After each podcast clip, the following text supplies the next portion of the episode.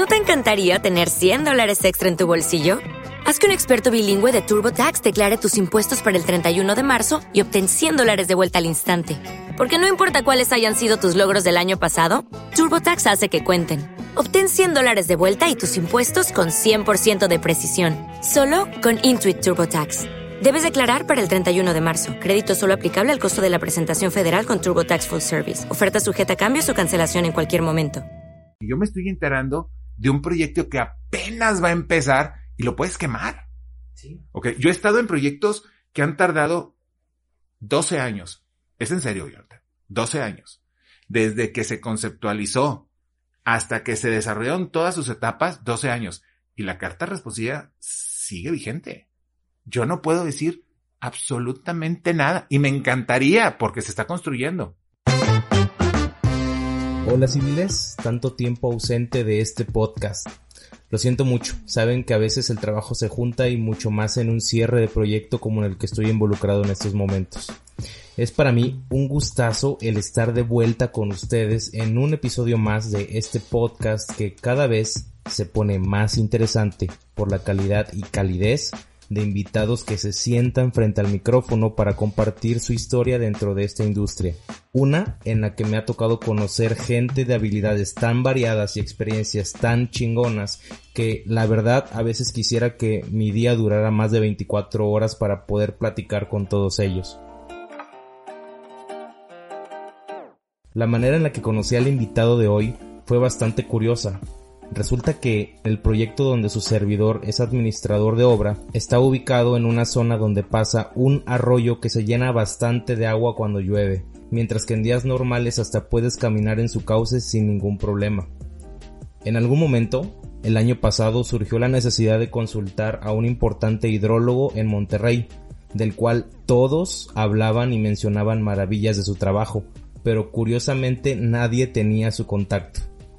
Así fue que de repente, un día reviso mi celular y un tal ingeniero Álvaro Vita me había comenzado a seguir en el Instagram de Platicando con los Inges, por lo que inmediatamente pudimos contactarlo y resolver las dudas que teníamos con respecto al problema hidrológico e hidráulico que existía en nuestro proyecto.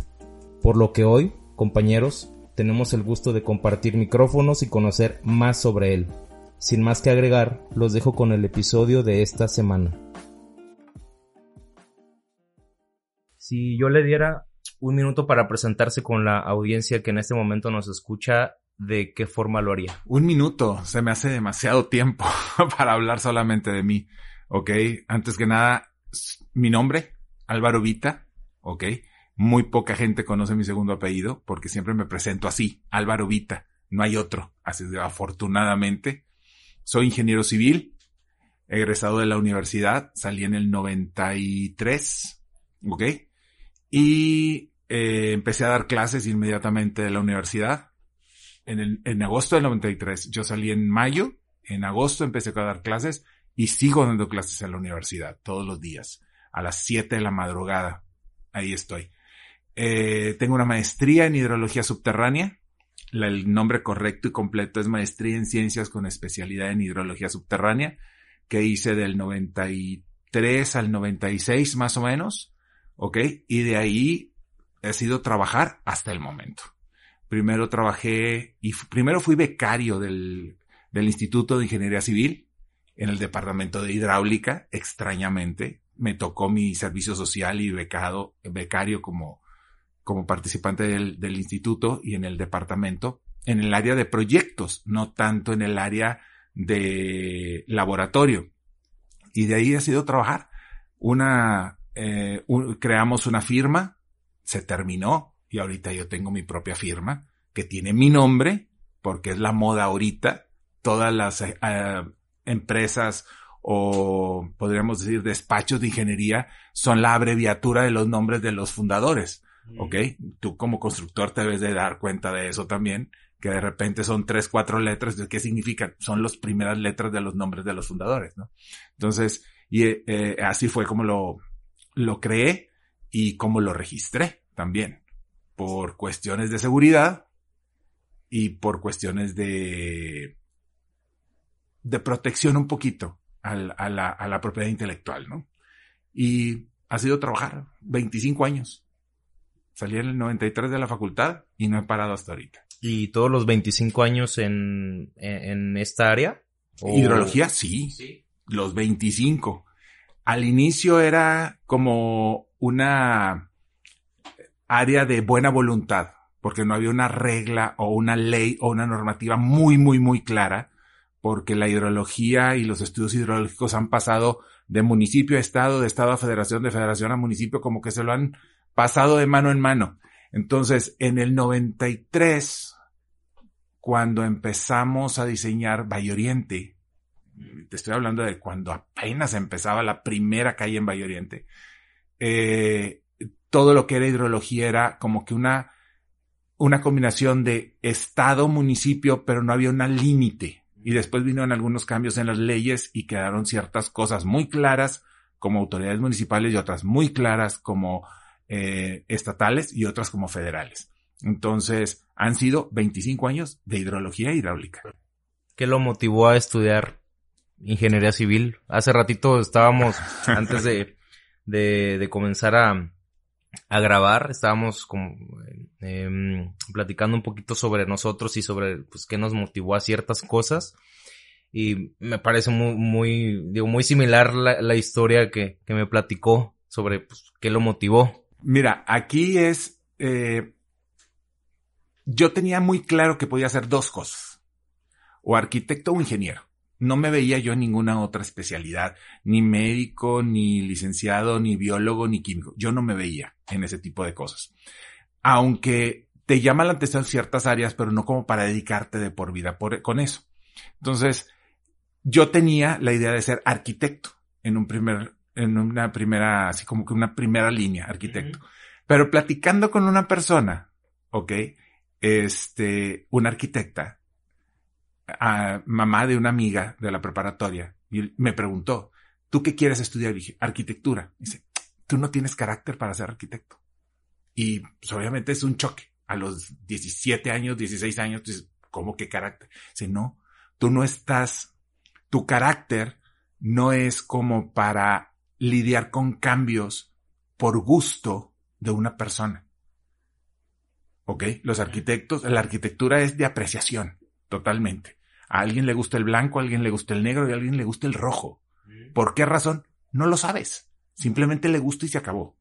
Entonces, eh, y dije, bueno, me quedé pensando y dije, bueno, si no es arquitectura por ese tipo de razón, porque hay cambios, porque hay gustos, porque hay confrontación de gustos y de ideas, dije, matemáticas, ingeniería civil. Y te juro, fue un mes en el que decidí, no soy arquitecto, soy ingeniero. Me fui a inscribir. Investigué la hoja de inscripción, fui, hice fila y 20, 30 años después aquí estoy, porque fueron 5 de carrera más 25 de, de, de, de, egresado. 30 años aquí estoy. Y no me arrepiento. ¿eh? Eh, yo siempre he dicho que a mí me pagan por hacer lo que me gusta. Me gusta la ingeniería, me encanta la ingeniería, me encanta mi área. La hidrología es algo que, que siempre, siempre me ha gustado. Y siempre me ha llevado, ponle la vida, el destino, lo que sea, a trabajar en algo de hidrología. ¿Ok? Hidrología superficial e hidrología subterránea. ¿Y qué cosas? Porque mm, yo viéndolo como alguien externo a esta ciudad, em, yo vengo de, un, de una ciudad llevo viviendo, por decir un número, más de 10 años, puede que más, puede que menos, en una ciudad rodeada por ríos. Ríos, lagunas, cuerpos, cuerpos de agua. Pues ya se imaginará un clima bastante cálido, húmedo, muchos mosquitos, mucho verde. Muchos cocodrilos. Sí. Sí, sí, sí. Me tocó verlos. Y, y, y, fíjese que mm, platicando con otros compañeros y sobre la historia de pues de esta área o de, lo que es hidráulica hidrología en el estado de, Tabasco pues es bastante reciente. O sea em, y no hay muchos especialistas o no había muchos especialistas em, que se enfocaran a dar resolución a, a, los, a los problemas que, pues, que se presentan em, en, cuanto a, cuerpos de agua, ¿no? Y mm, se me hace curioso que lleve bastante tiempo pues, dedicándose mm, a, a, esta área en un lugar donde, digo, mi perspectiva desde un lugar lleno de agua, ¿verdad? Que se inunda a cada rato. Y aquí pues es un clima seco, hace muchísimo calor, muy extremoso. Ayer estábamos a 45 grados y hoy estamos eh, a menos de 20. A 12 creo, a 16, una cosa por el estilo. Y luego aquí que tenemos el clima a todo lo que da, entonces eh, ya, estamos más, más congelados. Pero a lo que voy, ¿cómo es, eh, cómo es el mundo laboral eh, para un hidrólogo en, aquí en el norte del país? Vamos a, yo te lo cambiaría a, a dos ideas. Cuando empecé en el 93, que dije, este es mi área, no había una normativa que obligara a las personas a hacer un estudio hidrológico claramente así como está ahorita. Sí había una normativa, pero como que eh, cada autoridad le daba el enfoque que quería. Mm. ¿Ok? Y todos los grandes proyectos y todas las grandes construcciones dependían en aquel entonces de la Secretaría de Agricultura y Recursos Hidráulicos, la famosa SARCH. Desaparece y crean la Conagua. ¿Ok? Es es este, la, eh, la heredera del, del, de la Sarch. Entonces, lo que sí me, me topaba yo en algún, en algún momento era un estudio hidrológico. ¿Para qué? Si aquí ni llueve. Estamos en Nuevo León. ¿Para qué? Si aquí no llueve. Ok. Y después llovía y el agua hasta aquí, hasta, el, hasta, hasta la boca, ¿no? Entonces, bueno, ¿llueve o no llueve? Ok. Una cosa es que no llueva significativamente la mayor parte del tiempo del año, vamos a hablar de un año, ¿ok? Porque aquí están muy marcados dos épocas de lluvia. No sé si te has dado cuenta de este tiempo que has vivido aquí. Mayo, agosto, septiembre. ¿Ok? Pero después de eso es una que otra lluviecita que no llega a figura. Pero eso no quiere decir que no llueva. Llueve, pero el tiempo de, de, de lluvia, el tiempo de, de donde se presenta el evento es muy corto. Por eso nos vivimos ahogando. ¿Ok? Entonces, mucho era es, ¿por qué, por qué quieres este, dedicarte a la hidrología? Porque me gusta el agua. ¿Ok? Y no me gusta el agua de que me la tomo. No, me gusta el efecto que tiene el agua en la naturaleza y en las obras y de ingeniería y de arquitectura. Donde hay agua, hay una civilización y se desarrolla una civilización. Entonces, el poder manejar un poquito lo que la naturaleza maneja, ¿ok? Eso era, o modificarlo, eso era lo que a mí me llamaba la atención, ¿ok? Entonces, ¿cuál es el ambiente? Ahorita es muy sencillo, porque aquí, ahorita todas las normativas te exigen un estudio hidrológico. Y es, de cierta manera te dan ya la pauta, ¿no? Un camino a seguir. Eh, te dan una tipo receta, pero cada proyecto, y no me vas a dejar mentir, ok, te llevo muchísimos años, pero tienes mucha experiencia también construyendo, es, cada proyecto es diferente. O sea, te dan el mínimo que tienes que cumplir. Pero tú tienes como especialista o como el que te dedicas a esta área decirle, ¿sabes qué? Pues sí lo cumplimos, pero la ley se está quedando corta. Tú necesitas para una protección esto otro, aparte de eso que te están pidiendo. O a lo mejor la normativa no está aplicada para tu proyecto y hay que convencer a la autoridad de eso. Entonces, ahorita es un poquito más sencillo porque ya es normativas municipales. Por ejemplo, aquí en Nuevo León tenemos el Consejo Hidrometeorológico del Estado que también te regula, te regula la Conagua, te regula inclusive Semarnat. Para todos los proyectos necesitas eh, tener un estudio de impacto hidrológico y de mitigación de impacto hidrológico de la construcción o del proyecto sobre la naturaleza. Entonces, ahorita ya es obligatorio. obligatorio pero antes era prácticamente a buena voluntad. ¿Ok? Personas realmente responsables que dicen, me preocupa porque veo que viene un río y no quiero que mi proyecto el día, el día de mañana me demanden o tener pérdidas o perder una persona con un, con un evento de lluvia. Entonces ahorita la, la, la tenemos un poco más sencilla porque hay mucha normativa que, que hay que cumplir. Me mencionaba que era entre, estaba entre arquitectura e ingeniería civil volviendo a la etapa universitaria, ¿cómo fue pues ese primer acercamiento pues, a la profesión, como lo, que es, dejando de lado un poquito la, lo que es ya su especialidad, pues cómo le fue en la universidad, cómo fue ese ambiente, cómo era en ese entonces, le gustaba, porque de entrada, pues yo creo que eh, su acercamiento a la, a la ideología, pues a lo mejor lo llevó a mitad o a finales de la, de la carrera, ¿no? Más o menos. ¿O qué le gustaba antes? ¿O qué le llamaba la atención? No tenía un, una preferencia. Cuando yo entré a ingeniería civil, eh, eran 77 materias con veintitantos laboratorios. O sea, vivías en la universidad, literalmente. O sea, te deshacías de tu familia, eras, haz de cuenta, eras foráneo en tu, en tu ciudad. No podías ir a ningún otro lado. La carrera te absorbe, o sea, o te absorbía. No sé ahorita los muchachos que tanto tiempo libre tengan, ¿ok? Pero te absorbía por completo. Yo entraba a las 7 de la mañana, terminaba a la una de la tarde, tomaba clase común y a laboratorio. Y se terminaba tu día. Entonces, no era, no es una carrera, eh, no puedo decir que no es una carrera fácil, sino que no es una carrera, eh, bueno, vamos a decirlo así, fácil, ¿ok? Porque hay que ponerle mucha atención a todo. Ambiente, divertidísimo. O sea, vamos, la verdad, mis compañeros seguimos siendo compañeros después de 25 años. Tenemos dos grupos. Eh, ¿Por qué dos? Porque en uno sí están las muchachas y en otro no. Entonces, obviamente ya saben lo que significa, ¿no? Entonces, somos 45 en un grupo, 50 y tantos en otro, ¿ok? Y, y es como si estuviéramos en primer semestre. Exactamente igual. Yo creo que esa convivencia te lleva a tener amigos para toda la vida.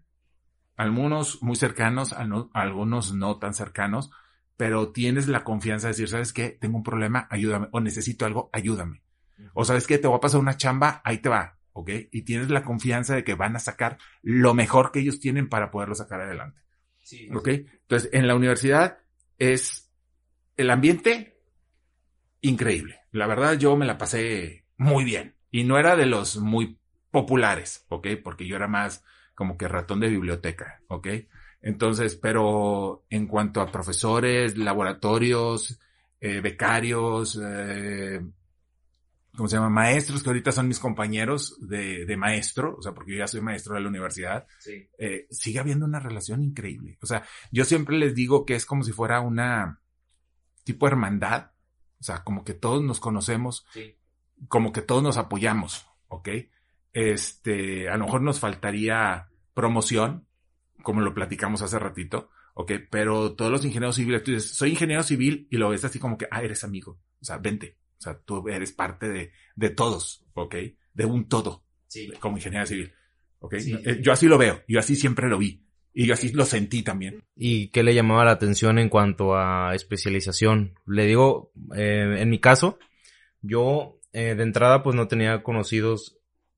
Al, al, entrar a la universidad pues llegué en ceros. O sea, yo fui de los... Igual yo. De, de, del tipo de, de, alumno que llega pues el primero de su familia, ningún antecedente, lo único que tenía en mi repertorio era un par de documentales de, de los que pasaban en Discovery o eran Nat Geo. Creo que eran Nat Geo los de megaestructuras, ah, sí. alguna que otra, las de megaestructuras. Este, y pues con la idea de que pues a lo mejor me toca construir puentes o a lo mejor edificios, ¿no? Pero, eh, eh, siempre me gusta contar la historia de que eh, una de mis principales motivaciones eh, era de que yo quería en algún momento construirle una casa a mi mamá.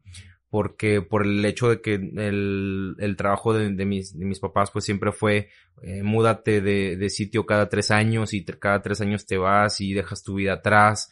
Eh, em, empezar de cero muchas veces, a veces es desgastante. Y desde el punto de vista familiar pues te vas acostumbrando mucho, o sea, como que te vas creando mmm, una, una, un estilo de vida independiente y mucho desapego. O sea, lo que me comenta eh, de que una hermandad y muchos amigos y de toda la vida, eso en lo personal yo no lo, no lo tengo. O sea, los amigos que, que llegué a hacer en su momento en la primaria, en la secundaria, eh, no, o sea, no, no tengo contacto con ellos. Este, y re, bueno, volviendo al tema, em, pues una de mis principales motivaciones fue eso de la casa a mi mamá. Y pues yo llegué con esa idea.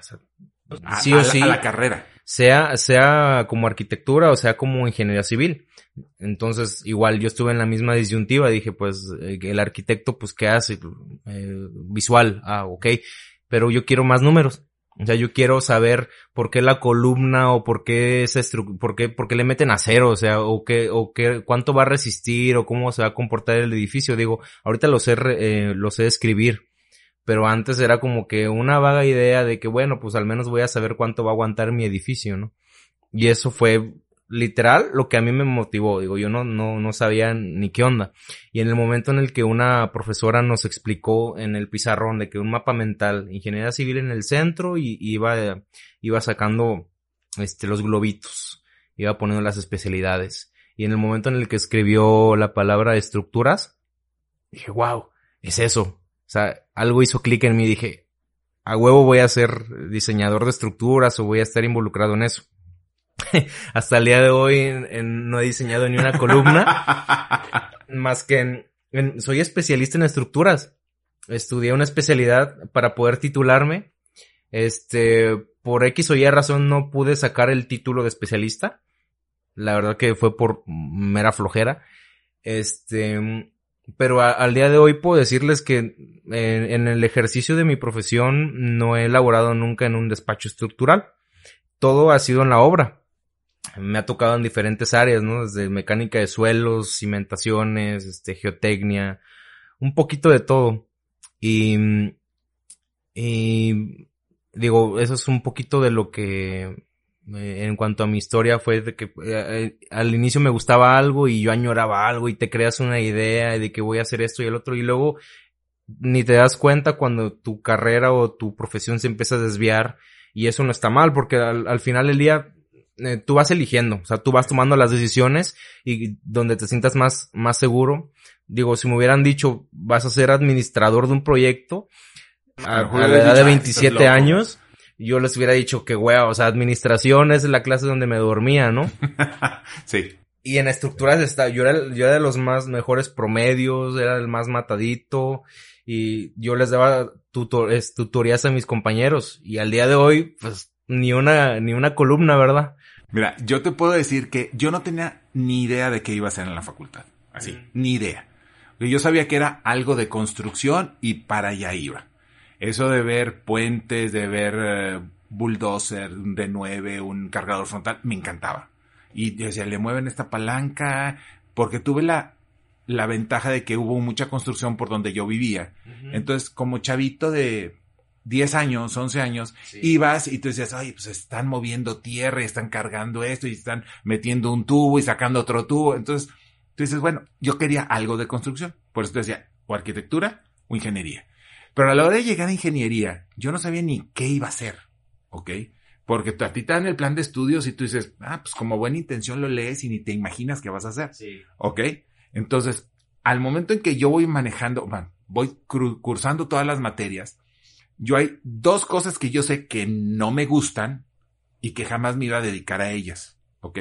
Una era topografía y otra era estructuras. Esas dos no me da. A mí no me gustan, ¿ok? No me gustan. Y, y, y es con lo que más trabajo, ¿ok? Increíblemente. La hidrología y la hidráulica van íntimamente ligados con la topografía, ¿ok? Entonces veo topografías todo el tiempo, pero yo no las hago. Okay. Sé, sé, que, sé qué pedir, sé si están las cosas bien, si están las cosas mal, pero yo no las hago. Cuando avanza la carrera, pues llevé, yo en aquel tiempo llevaba fotogrametría, llevaba hidráulica, hidráulica 1, hidráulica 2, aguas subterráneas. Yo dije, oye, esto del agua sí me gusta, ¿ok? Mecánica de suelos, tú dices, pues está bien, pero eso de jugar con tierra tampoco es lo mío, lo mío, así lo mío. Y como dices tú, llegas a administración de proyectos y te dormías.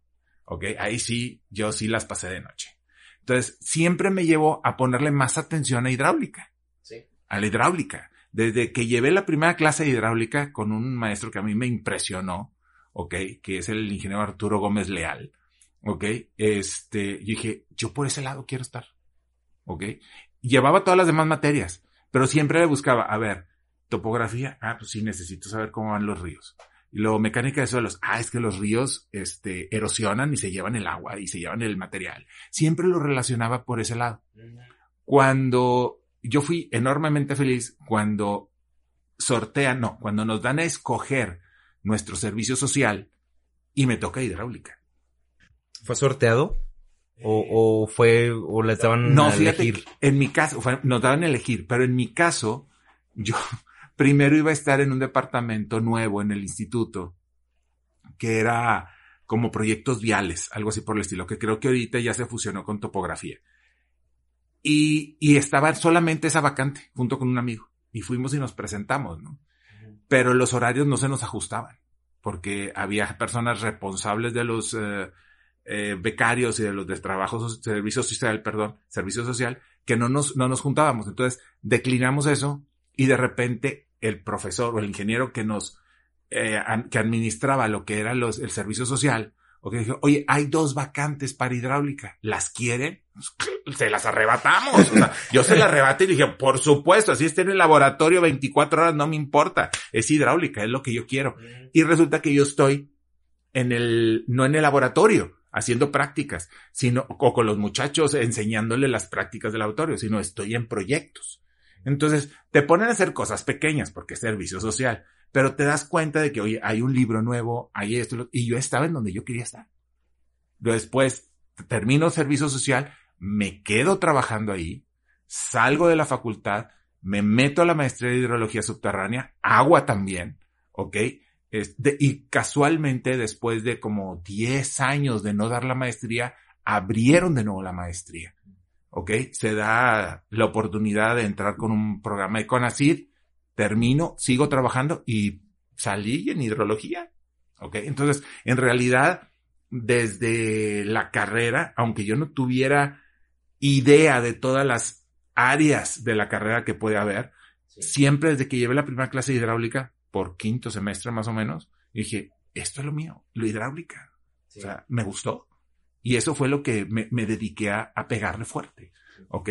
Pero eso sí, lo repito, topografía y estructuras eran dos materias que tú dices, las tengo que llevar, son curriculares, pero la verdad no me gustan. ¿Ok? Pero ahorita trabajo mucho con eso. Sí.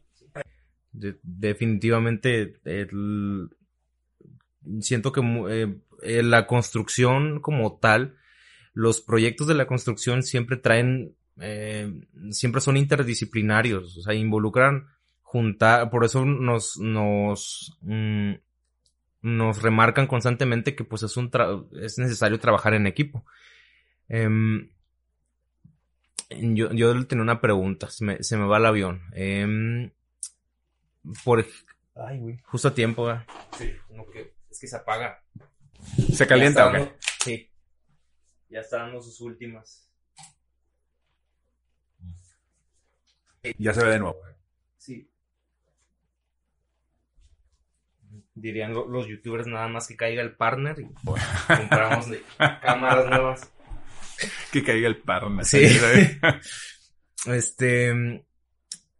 En la, en la universidad, por ahí de cuarto, quinto semestre, ya empezábamos, en mi caso, empezábamos a ver materias más complejas, más mm, que ya involucraban cierto criterio en cuanto a experiencia. Entonces, era muy complicado de que eh, a veces había, profesores que de repente pues les costaba un poquito de trabajo hacerte entender porque ellos ya es muy complicado hacerte mm, eh, entender las cosas cuando ellos la vivieron en carne propia y transmitirlo a través de, eh, em, del lenguaje, pues como que no. Entonces tienes que vivirlo. Entonces, había, en algún momento, le preguntamos a uno de los profesores que tenía una maestría, eh, que, nos recomendaba. Si terminando la universidad, eh, terminando la licenciatura, estudiar una maestría luego, luego, o trabajar años eh, y ver que, mm, digo, desde el punto de vista de alguien que ya como que sabe a qué quiere, pero por ejemplo, trabajar unos años y luego meterte a estudiar. Entonces siempre estábamos como que, bueno, nosotros como estudiantes, pues es que algunos no teníamos ni idea, ¿verdad? y pues a lo mejor es mejor, e, es este, te, te va mejor si, si estudias, perdón, si trabajas y luego vuelves a la escuela, ¿no?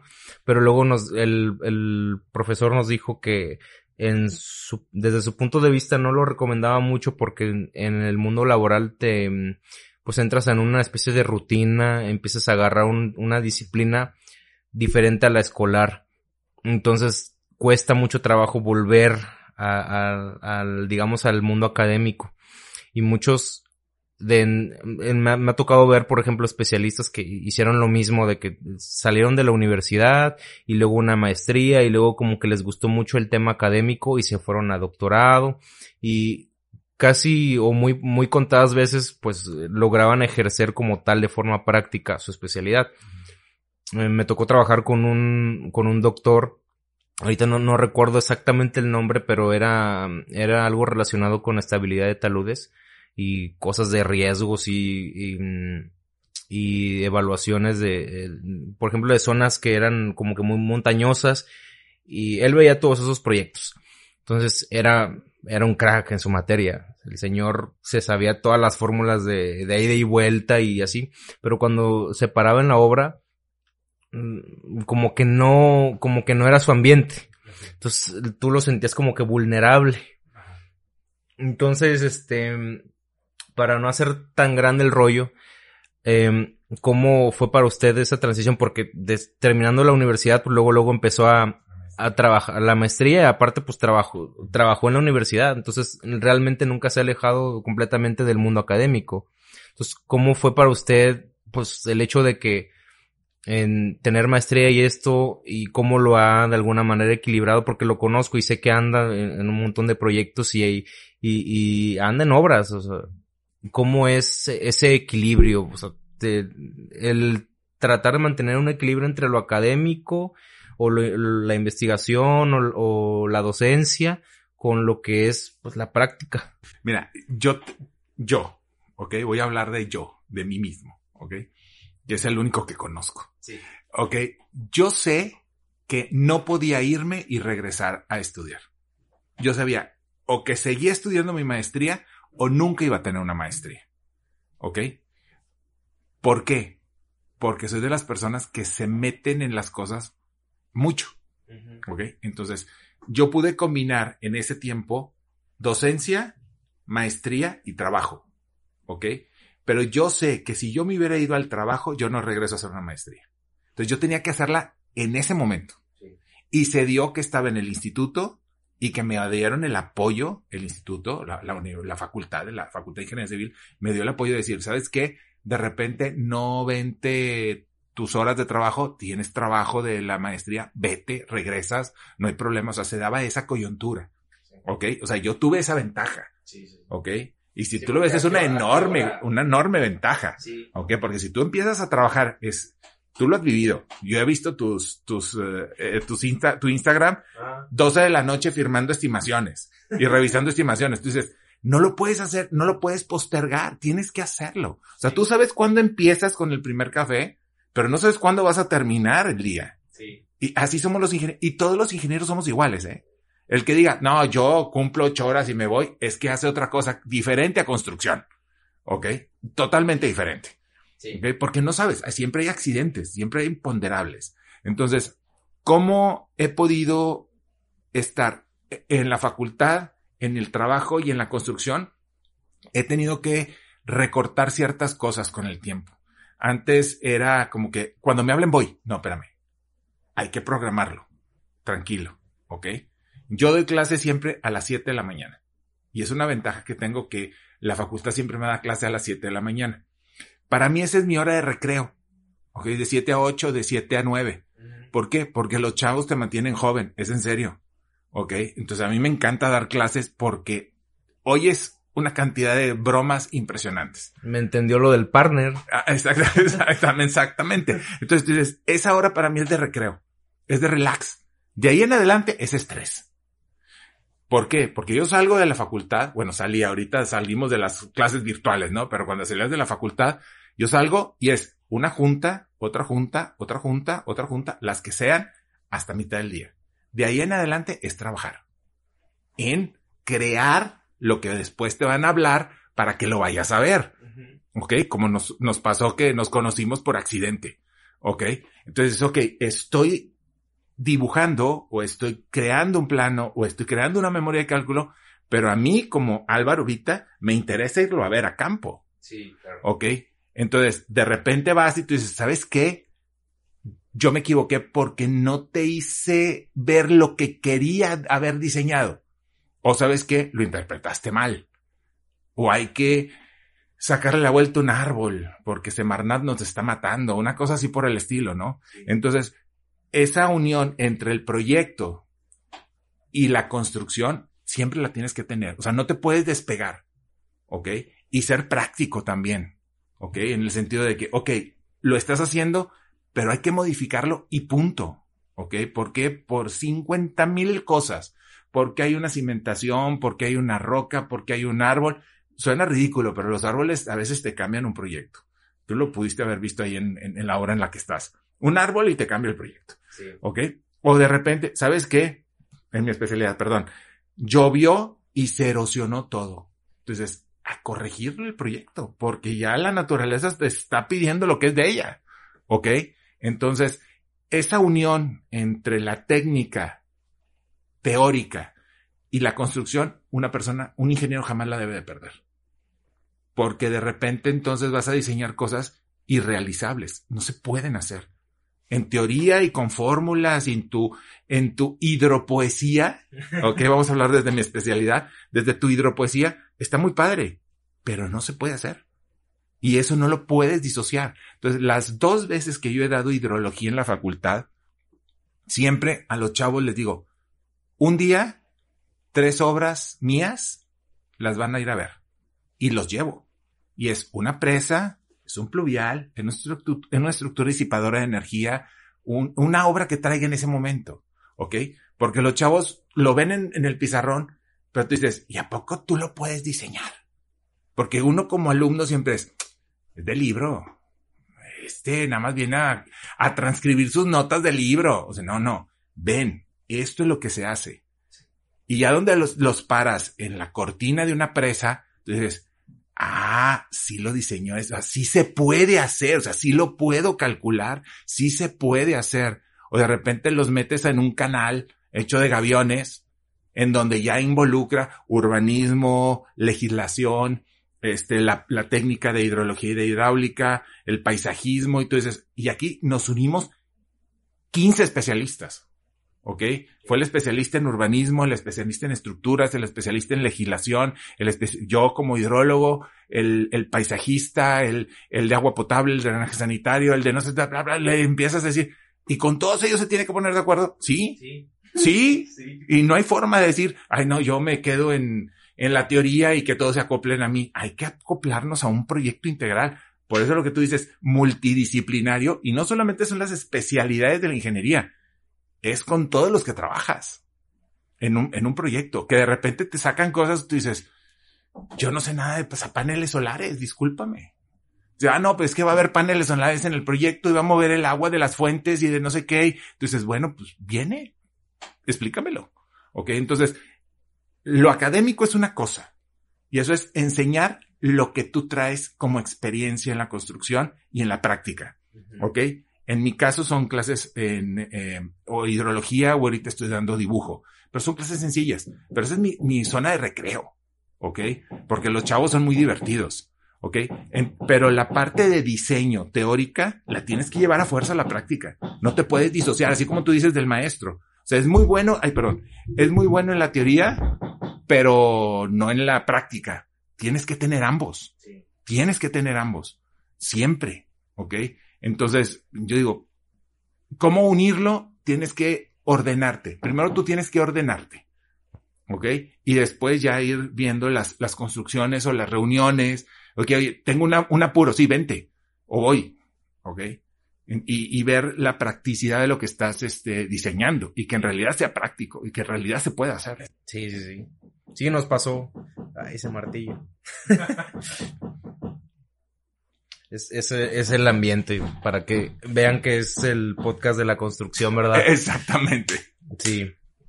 La verdad de las cosas es que lo mandamos pedir para que se ambientara el, el episodio. El episodio.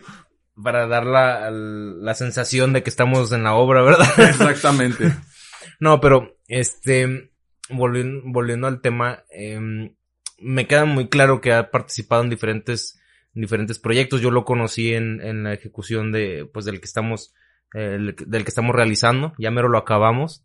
Por ahí de repente comparto imágenes eh, eh, en redes sociales. Y eh, si yo le preguntara en cuál es su proyecto favorito o, o de cuál proyecto haya, pues haya extraído algo que aún al día de hoy como que le haya marcado, eh, lo haya marcado de por vida, por ejemplo? Mi primer proyecto. El primer proyecto que me dieron en el instituto fue un estudio en el río Santa Catarina. ¿Y de qué trataba? Uf, en aquel entonces eh, se estaba proponiendo una opción, ¿ok? De canalizar el río Santa Catarina. Sí inclusive fue mi, mi examen profesional. Eh, o sea, por eso te digo que sí me marcó. ¿Ok? Fue el análisis de todo el río, las zonas de inundación, de insuficiencia o de suficiencia pluvial con un Gilberto. ¿Ok? Entonces, ese, ese proyecto se llevó hasta las autoridades, se presentó y todo eso, y a mí me sirvió para hacer mi, mi examen profesional. Que fue un daño colateral, vamos a decirlo así. ¿Ok? O un, un beneficio. Pero ese proyecto yo creo que fue el que reforzó mi idea de sí dedicarme a eso. Ok, dedicarme a la hidráulica, dedicarme a la hidrología. ¿Por qué? Porque fue el análisis de todo el río.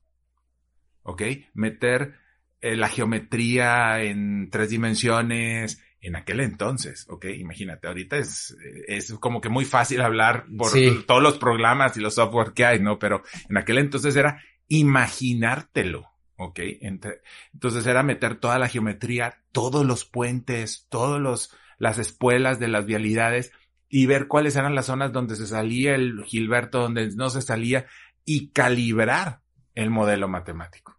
Entonces, ese proyecto de demarcación del río Santa Catarina, de posible canalización del río Santa Catarina, se presentó y se, y se defendió no solamente aquí en Monterrey, sino en México también, en la Conagua, y, y hubo allí algunos acercamientos y todo eso, pero este, pero yo creo que ese proyecto fue el primero y el que marcó el decir, ¿sabes qué? Sí, sí quiero seguirle por ahí. Ese, ese.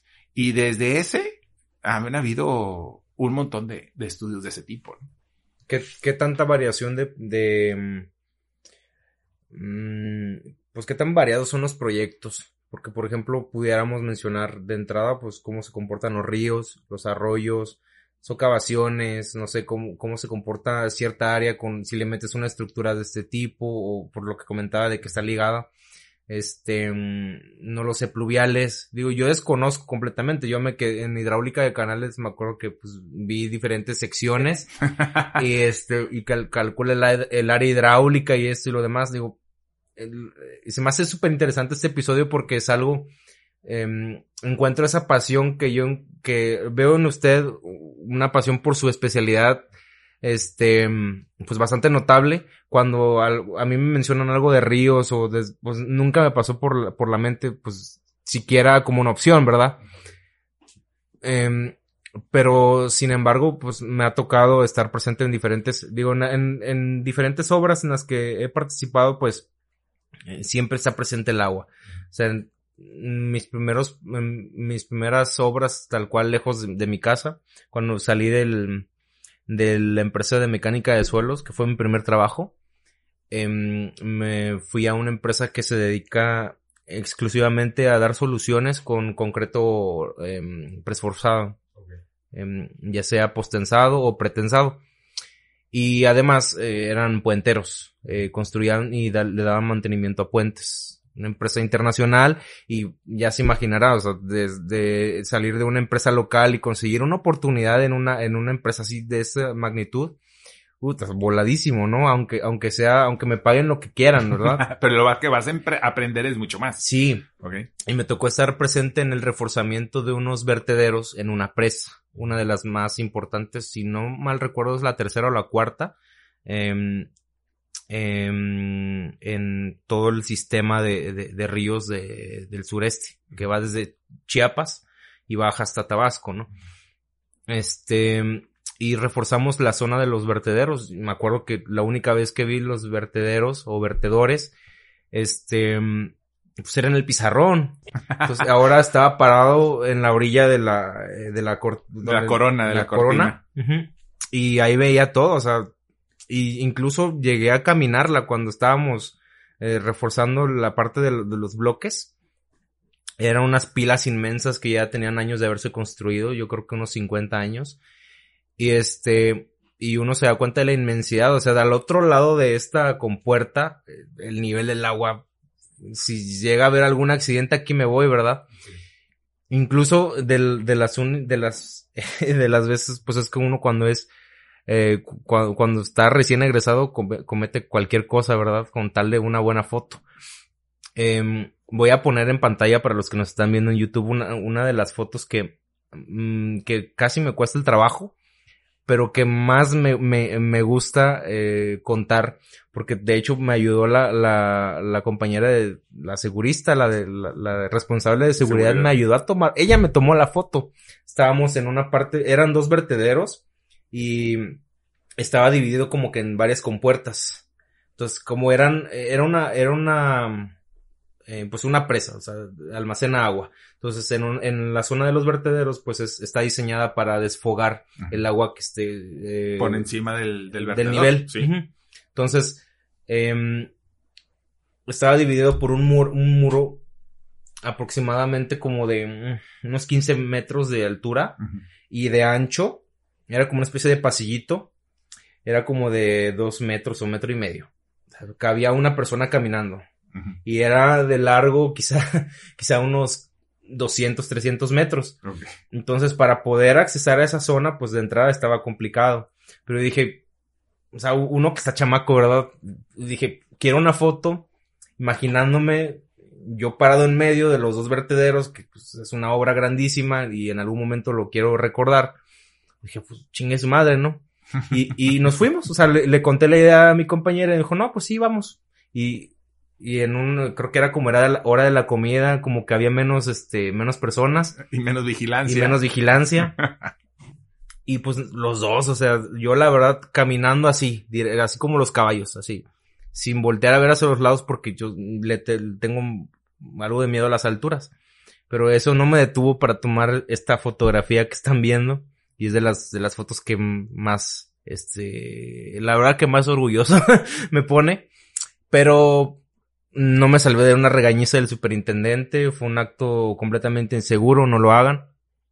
Este, pero lo que voy es que esos primeros acercamientos con las estructuras, pues estuve en una presa, más o menos ahí reforcé pues el funcionamiento de, de una, no estuve directamente eh, em, trabajando con agua o, viendo cómo se comportaba el agua, pero sí reforzando las estructuras principales, o sea, desde el área estructural y construcción, y luego con un sistema que, entre comillas, pues desde hace años, pues es novedoso, este, mm, lo que es el, el, pre, el preesfuerzo, y luego también el área de, de, instrumentación, porque haga de cuenta que nosotros reforzamos las, eh, pues está el vertedero que es como una resbaladilla, y a los lados habían unas pilas, que serían más o menos la misma figura. Entonces, eh, digamos que la compuerta pues es un, es un elemento que se abre. Eh, Para que tiene salir el agua, sí. Un, como un movimiento radial. Exacto. Eso, eso se abre. Es un cuarto de círculo. Exacto. Entonces se abre y pues deja pasar el agua. Entonces, el, los brazos de esa compuerta pues se apoyaban en la misma columna, estaban anclados. Ese sistema es el que estábamos reforzando. Ya tenía muchísimos años de haberse construido.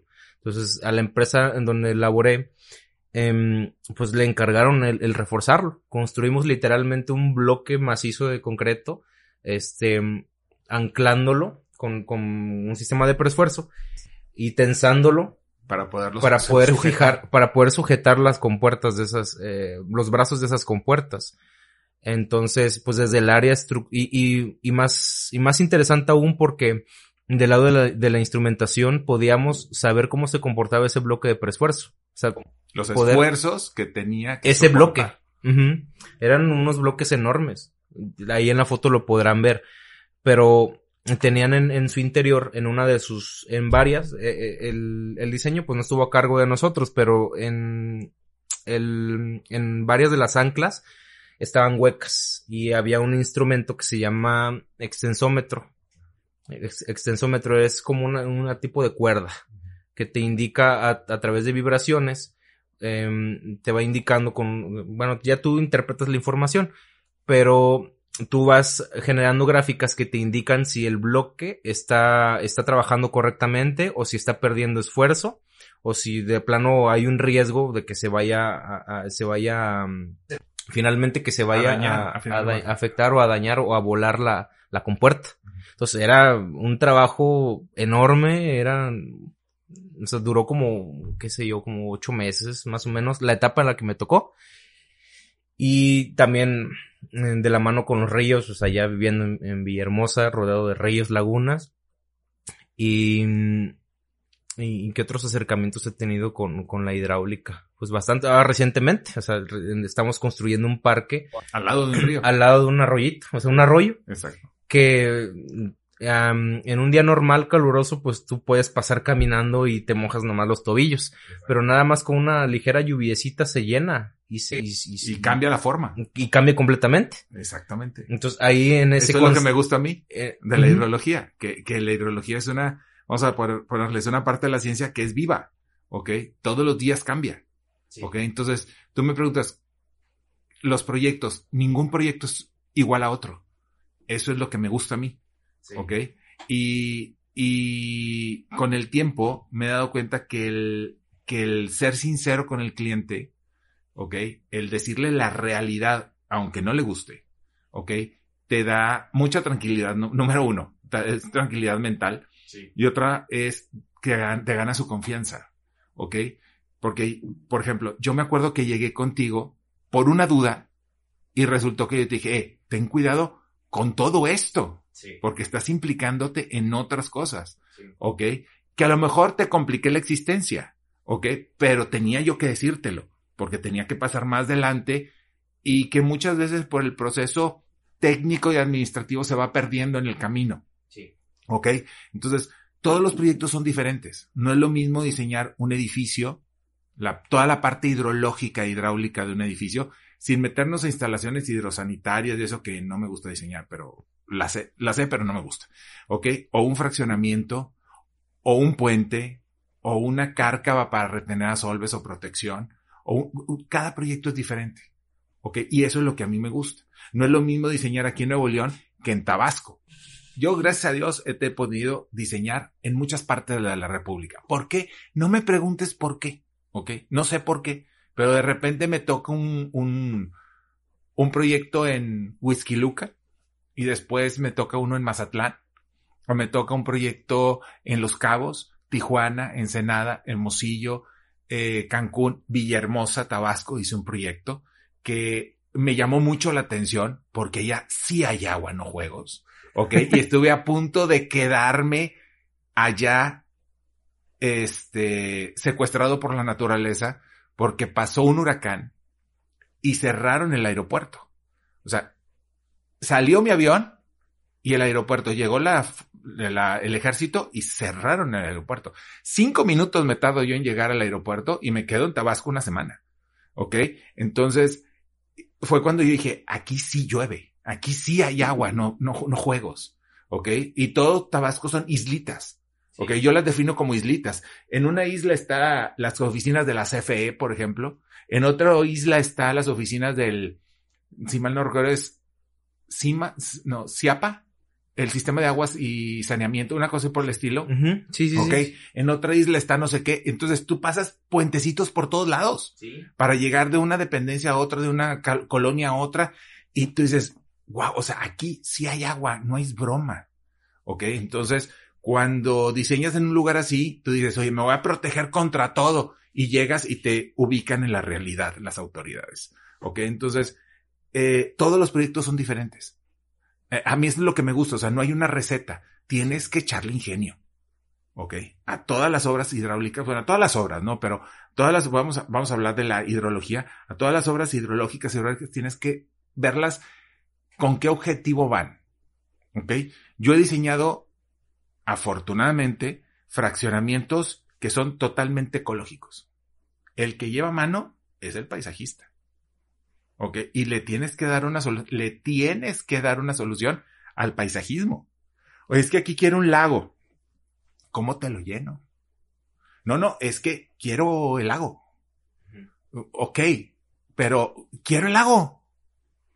Y, y empiezas a, a, darle vueltas en la cabeza. Bueno, los techos de este, más los techos de aquel, más la calle de aquí. Ah, ya llevo el agua aquí.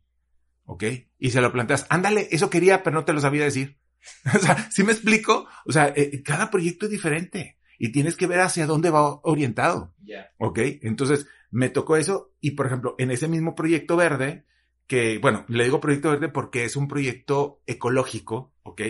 Este, al lado de las vialidades había unos canales que iban a recolectar todo el agua de las, de las, de las, uh, de las vialidades y llevarlas a, a, los pluviales, pero quería que todo eso fuera con pasto y cosas por el estilo. Uh -huh. Hay otros proyectos que dicen, yo no quiero una gota de agua en la calle. Haz lo que tengas que hacer. ¿Ok? A mí, a mí me dijo un cliente muy, muy claro. Bueno, no me lo dijo directamente el dueño, me lo dijo el, el, el Departamento de Ingeniería y de Arquitectura. Uh -huh. Consejo no quiere ver una gota de agua cuando llueva. Punto. Haz lo que tengas que hacer, no nos importa. Y no nos importa cuánto cueste. Pero agua no hay en las calles. Se acabó. Bueno, ¿sabes qué? Tenemos que hacer unos canales al lado de la vialidad, dentro de las áreas verdes. Proyectarlos. Oye, que van a llegar un registro. Dale. Y después de ahí un tubo. Perfecto. Dale no hay problema. Y que después a la calle, ok, dale, pero no hay agua en las calles. ¿Ok? Entonces, son dos formas de ver las, los proyectos totalmente diferentes. Y son dos fraccionamientos. Uno en una zona totalmente húmeda, que era un proyecto ecológico, uh -huh. y otro en una zona árida, aquí como Monterrey, que decías, no quiero agua. ¿Ok? Porque me causa problemas. Sí. Por eso te digo, todos los proyectos son diferentes y todos los tienes que ingeniar y tienes que interactuar con otras especialidades y saber hacia cuál es el objetivo principal. Sí, ok, entonces hay, hay proyectos, por ejemplo, me ha tocado hacer proyectos en la Ciudad de México, en el área de Santa Fe, que es una zona increíble, no sé si lo conozcas, pero cuando tengas chance de conocerla, hay unos árboles de 150 metros de alto, o sea, no ves el cielo, ok, entonces iba a ser un, un desarrollo ecológico semisustentable en donde yo mi agua natural de los arroyos tenía que detenerlo en unos lagos artificiales, uh -huh. diseñate el lago, y después eso llevarlo hacia otro lado para que lo semipotabilizaran y poderlo utilizar para riego. Entonces, entonces ya involucró plantas de tratamiento, ya involucró estructura, ya involucró, o sea, ya es otro concepto totalmente diferente, exactamente. Entonces, todos los proyectos son diferentes. Y en todas las partes de la República son diferentes. En, las, en el país tenemos todos los climas, excepto tundra. Ya sería lo único que nos faltara. Sí. ¿Ok? Pero tenemos todos los climas y tienes que adaptarte a los climas y tienes que adapta adaptarte a las leyes particulares hasta de cada municipio. Cada municipio tiene una ley diferente. Entonces, cuando tú trabajes, por ejemplo, en Chihuahua, te tienes que leer la ley de Chihuahua y la ley del municipio en donde estás trabajando en Chihuahua. Sí. ¿Ok? Porque es totalmente diferente. Entonces, todos los proyectos son especiales. Todos los proyectos son diferentes. Se basa en tratar con la naturaleza y proteger la obra civil de los efectos nocivos que podría tener la naturaleza en cuestión de hidrología y de hidráulica, pero se tiene que proteger. Ahora que, que hemos platicado muchísimo de, de ingeniería, construcción y diversidad de proyectos, eh, tengo esta idea de que las limitaciones o, los, digamos, las situaciones o los problemas que se presentan para un, un, una persona o un profesionista de nuestro perfil es limitaciones de diferentes factores. Y como lo mencionaba en el, en el inicio cuando le tocó decidir pues entre arquitectura e ingeniería civil, yo le hago la siguiente pregunta. ¿Cree usted, bajo la premisa de que pues normalmente nuestros problemas como ingenieros van relacionados más a la naturaleza, a cosas técnicas o a cosas imprevistos o a diferentes aspectos, cosas mm, relacionadas más con cálculos o con números, si así lo quiere mm, relacionar. ¿Cómo cree que le hubiera ido a Álvaro Vita como arquitecto mm, bajo la premisa inicial de que pues normalmente las, las limitaciones que pues que se llegara a, presentar pues eran más de gusto o de apreciación del cliente. Yo creo, no sé, me lo he tratado de plantear, te lo juro que sí. Eh, decir, bueno, ¿cómo hubiera sido yo de arquitecto? Yo creo que hubiera sido a lo mejor hasta incomprendido, porque lo comparo con lo que hago yo en ingeniería y he tenido siempre la confianza de mis clientes de que le digo, oye, aquí necesitas esto. Nunca lo he visto, confía en mí. Y confía. ¿Por qué no sé? Confía y ha funcionado. Entonces, si yo transfiero eso a la arquitectura, yo hubiera tenido un estilo totalmente fijo y que vengan los clientes que están de acuerdo conmigo. ¿Ok? O sea, no me pidas, voy a poner una, un ejemplo ignorante totalmente, no me pidas un estilo de, de muchos colores porque yo no soy de colores. ¿Ok? Ah, ¿no te gusta? Pues vete con el color. O sea, adelante, hay otros arquitectos que te van a hacer caso. O sea, pero yo no, a eso me refería con que no tengo el carácter como para aguantar ese tipo de cosas. ¿Ok? Entonces, si yo transfiero lo que yo hago en ingeniería a lo que yo pensé que podía hacer, ¿ok? Y que yo sé que no soy capaz, ¿ok? Yo, yo tendría un estilo muy, muy, muy, muy, muy particular, ¿ok? El que esté de acuerdo conmigo, qué bueno, y el que no, pues que busque otro arquitecto. Así sería, ¿ok? Que yo también lo he aplicado en ingeniería. ¿Ok? En el sentido de que me dicen, oye, es que yo quiero inductar todo. No se puede. Es que yo quiero inductar todo. No se puede. ¿Por qué? Por, la, por ley, por cuestiones técnicas, por cuestiones de tu proyecto, porque te va a salir más caro. O sea, trato de siempre ponerme en los zapatos del, del inversionista o, o, del desarrollador. Sí. Entonces, eso siempre lo he aplicado. Es decir, ¿sabes qué? Métete y métete en serio, a fondo. ¿Ok? Para sacar el mejor proyecto posible. He, tenido algunos enfrentamientos con algunos arquitectos, este, o con algunos despachos de arquitectura, en donde ellos traen una idea y digo, es que eso no se puede, porque en esta parte de este país, en este punto, no es factible. Es que yo quiero, es que no se puede y les digo el por qué. No, o sea, no es por gusto mío. Este digo el por qué no se puede o el por qué sí se puede y vamos para adelante. ¿Ok? Eso, eso tienes que ser muy sincero en ese sentido. Al inicio de, la, de nuestra conversación, antes de prender los micrófonos, hablábamos un poquito sobre, mm, sobre cómo se comporta la industria hoy en día, sobre todo a raíz de la pandemia, que fue la que nos orilló a muchos y a muchas empresas a voltear a ver las redes sociales y estar presente, tener una presencia digital como tal, que muchos, eh, muchos se quedaron, eh, digamos que hubo quienes supieron surfear esa ola y hubo quienes de plano no y, y, no, quizás no le vieron ciertas ventajas, ¿no?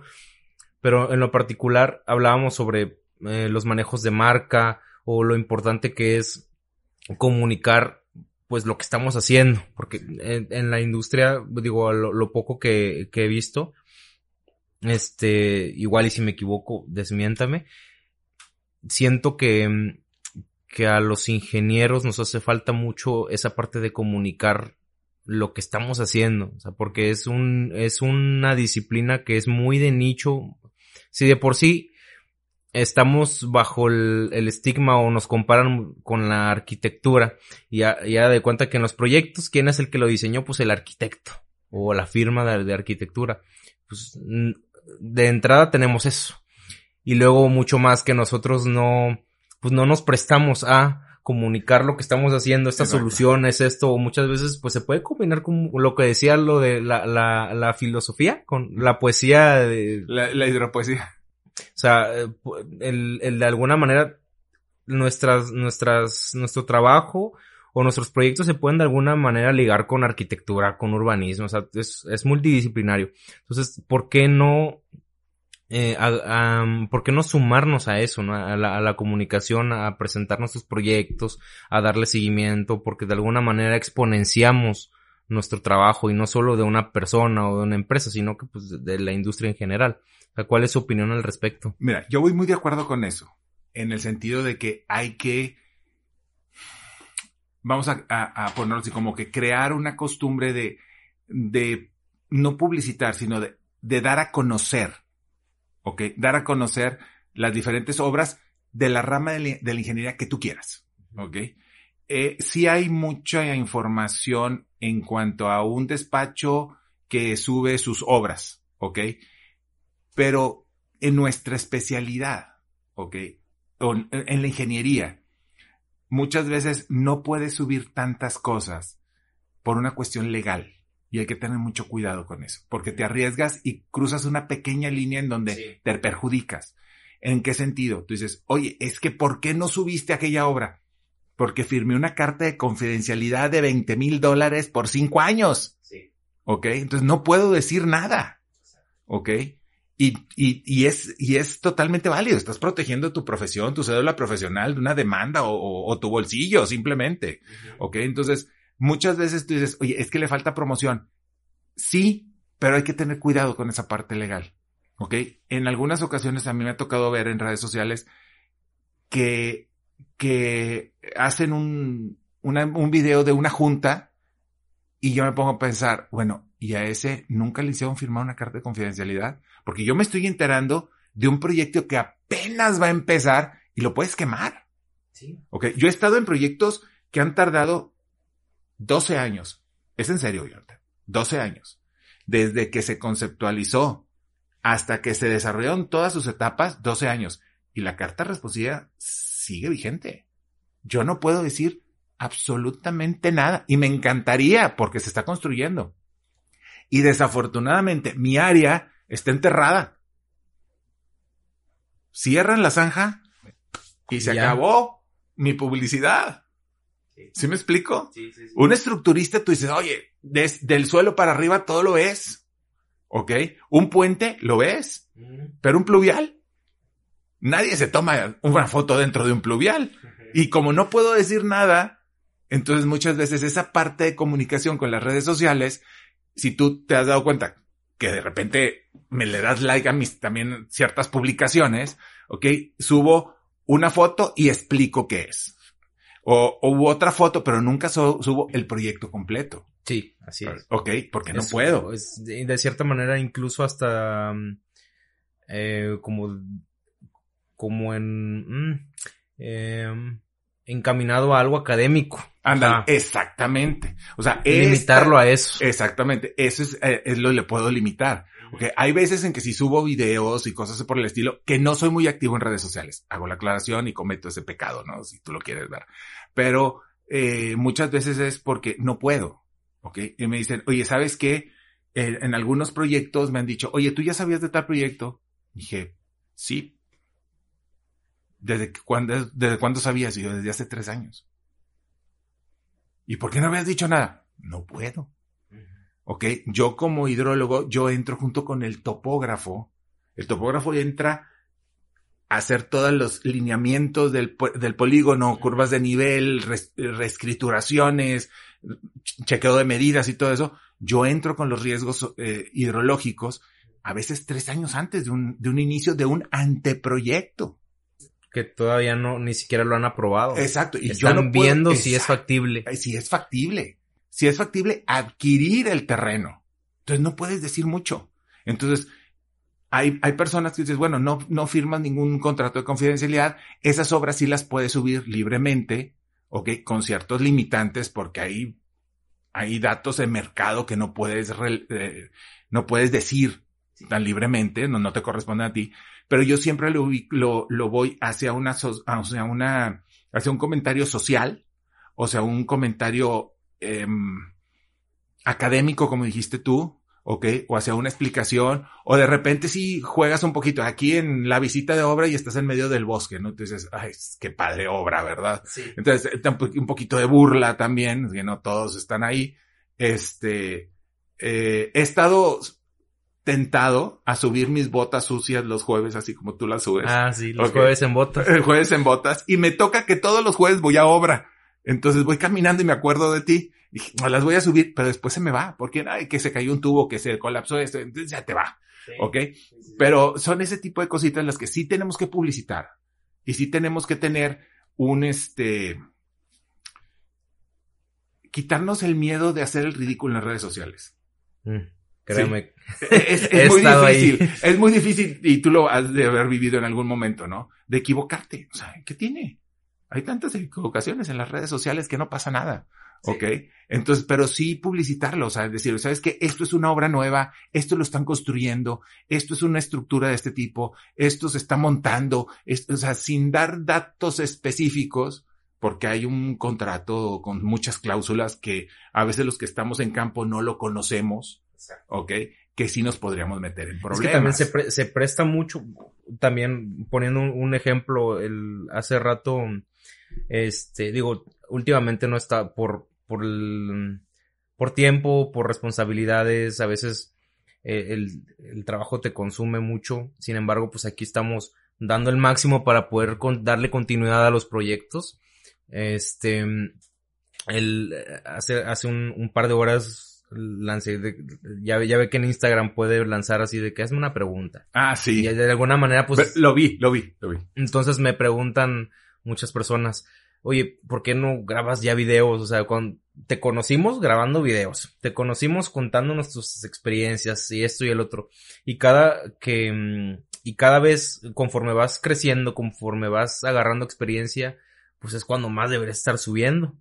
Pues sí, pero nos topamos con esta limitación con la que, bueno, pues es que cada vez que, ca- cada que vas, pues, brincando, sea, brincando por así decirlo, o adquiriendo mayor responsabilidad, pues te das cuenta de que tus acciones fuera de tu trabajo implican bastante y te puedes meter solito el pie, puedes, puedes eh, provocar algo que afecte directamente, directamente a los intereses del, del cliente o de, tu propia empresa o de repente puedes evidenciar pues ciertos eh, ciertos errores o ciertas cosas que pues, son delicadas. Entonces de, de antemano eh, em, el- mm, yo casi siempre cuando salgo pues estoy tomando fotos.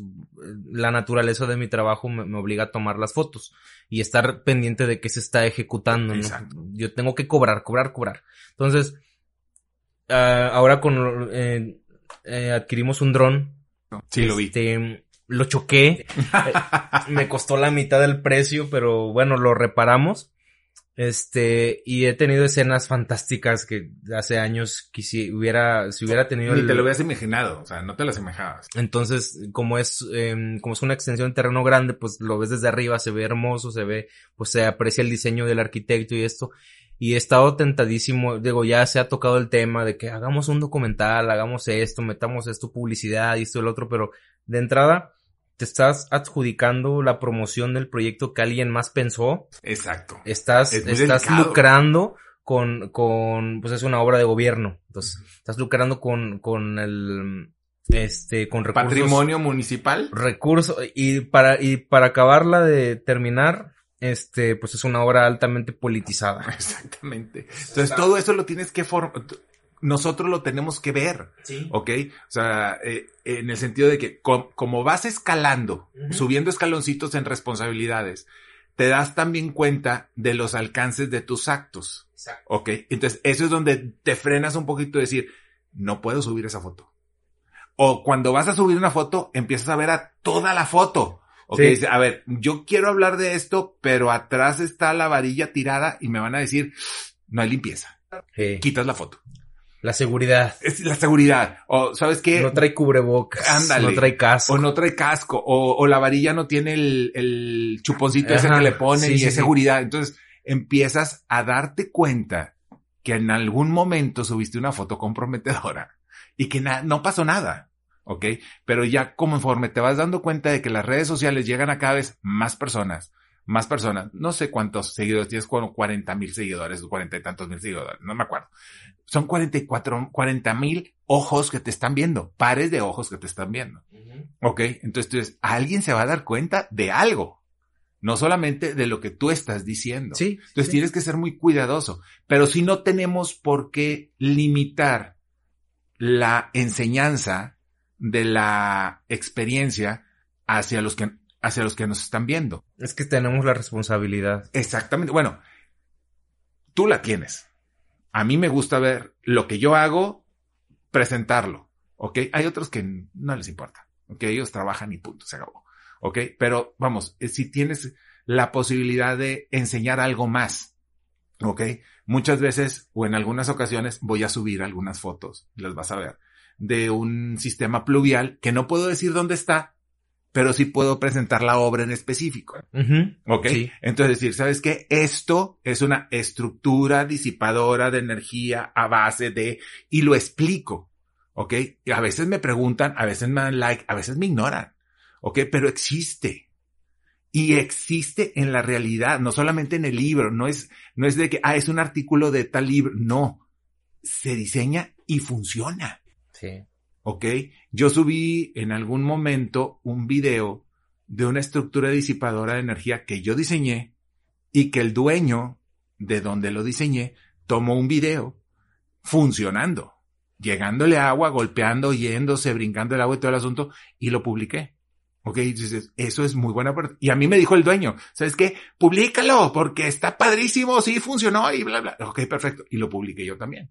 Ok, entonces, y eso le da, te le da idea a los que van empezando de que lo que ves en clase, perdón, de lo que ves en clase, sí es en realidad lo que estás construyendo. Así es. Ok, y sí funciona. Bien, bien, bien, bien diseñado y bien construido, ¿verdad? Sí funciona. Y funciona para lo que tú estás diciendo que debe de funcionar. ¿Ok?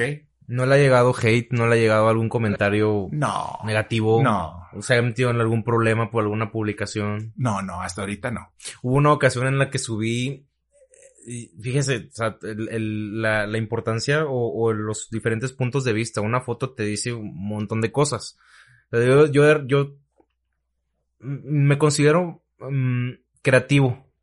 Eh, Me, me gusta apreciar, pues, digo, si hubiera sido arquitecto, este, yo creo que sería muy bueno, porque tengo un, no sé, algo se me da. O sea, puedo acomodar bien las fotos, de repente pues eh, cosas de diseño o esto, logro apreciar lo que ellos comunican a través de su arte o su disciplina. Entonces, pues de repente yo tengo en, en mi Instagram, yo cuido, yo soy, siento que soy muy perfeccionista, al grado de que no subo una foto si no combina con tal cosa o no, así. Entonces, Yo soy más burdo, yo la subo y no me importa. bueno, pues yo, yo me fijo mucho en eso. Entonces, este, una vez subí una foto, eh, habíamos hecho un, un resumen de que, mencionando montos de obra, y pues ya, ya sabe usted que los montos de obra no bajan de millones Exacto. y miles de pesos.